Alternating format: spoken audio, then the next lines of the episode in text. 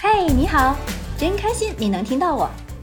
我们是一对爱自驾旅行的八零后夫妻，一个呢喜欢拍照，一个呢喜欢写文，一个痴迷开车自驾，一个永远愿意陪着他到处疯。哎呦，绳儿断了，绳儿断了。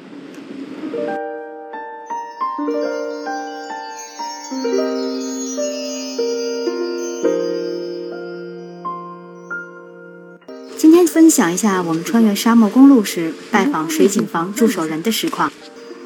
从新疆巴音郭楞的轮台县到和田地区的民丰县，需要穿过塔克拉玛干大沙漠，而全长五百二十二公里的沙漠公路就在其中纵向穿过。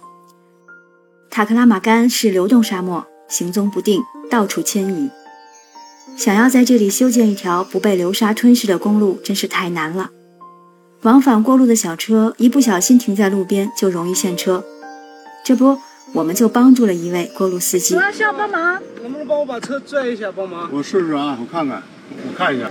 好了好了，咱这离这绳远一点啊。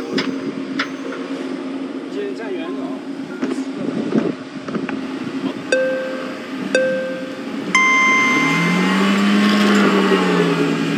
哎呦，绳儿断了，绳儿断了。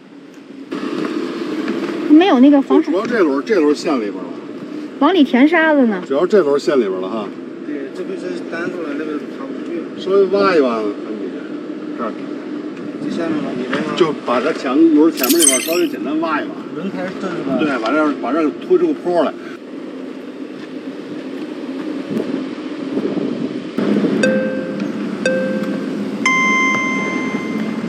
哎，行了，这会儿挺轻松啊。而且绳儿刚才是折了，折一下刚第一下出来。啊，一个人我靠，你说往上这儿停车去了不？不是我听着后面有什么声音，我以为车坏了，我停到靠边来，我一看没坏，我跑爬不出来了。谢老师，没事没事。行，那我们走了。 哎，好，谢谢老师。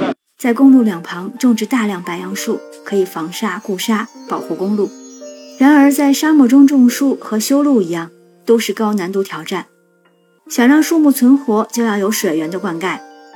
因此，在公路一侧建造了一百零八个水井房，有工作人员进行维护和灌溉。每天都要对水管、滴灌进行细致的检查，保证每一座水井房每天都能正常运作。我们随机挑选了一个八十九号水井房，你好，大哥，看看咱们水井房啊，哎，参参观一下呗。没事，可以。哎，哟，手不尖。这是这是手部间，就是打水往抽水的地儿呗。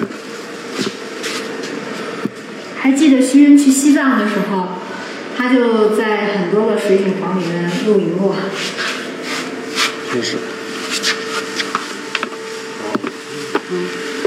这是堆料的地方。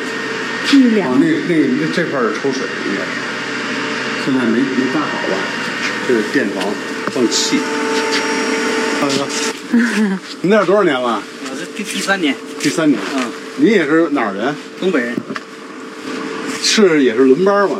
啊，这是反正一个一年待待八个月，平时他们送送菜过来了，刚开始，送菜，然后水您那儿有，水他们也送，那那那这饮用不了是吧？用那咸水，卤卤水那种，嗯，那咸水浇浇浇浇。树的，您那管管片儿大概多少远？五公一里，个井是四公里，管四公里啊，前后两公里，啊，然后两这么这么着，咱们充分条件。好，哦我就可以自己做真饭。凉快倒是，对，屋里挺凉快，还有空然后调。空调和电视啊都有配齐的去年去年才配的，啊，那还行，这条空件调、啊，电视，自己能做个饭吃啊，能做个饭吃。电的哈，这是饮用水，啊，这营养对，还有冰箱啊，也挺。这设施挺全的哈，在这儿这是三百块钱吧？四五千块钱儿啊。大哥，送您西 瓜。送您西瓜。没事没事，哎，这份工作是令人敬佩的。还好目前有电有网，但需要忍受无边的寂寞。每天要照顾这些绿色的生命，守护着自己身边小小的家园。他们的行为最终让一条不可或缺的蜿蜒公路得以幸存下来。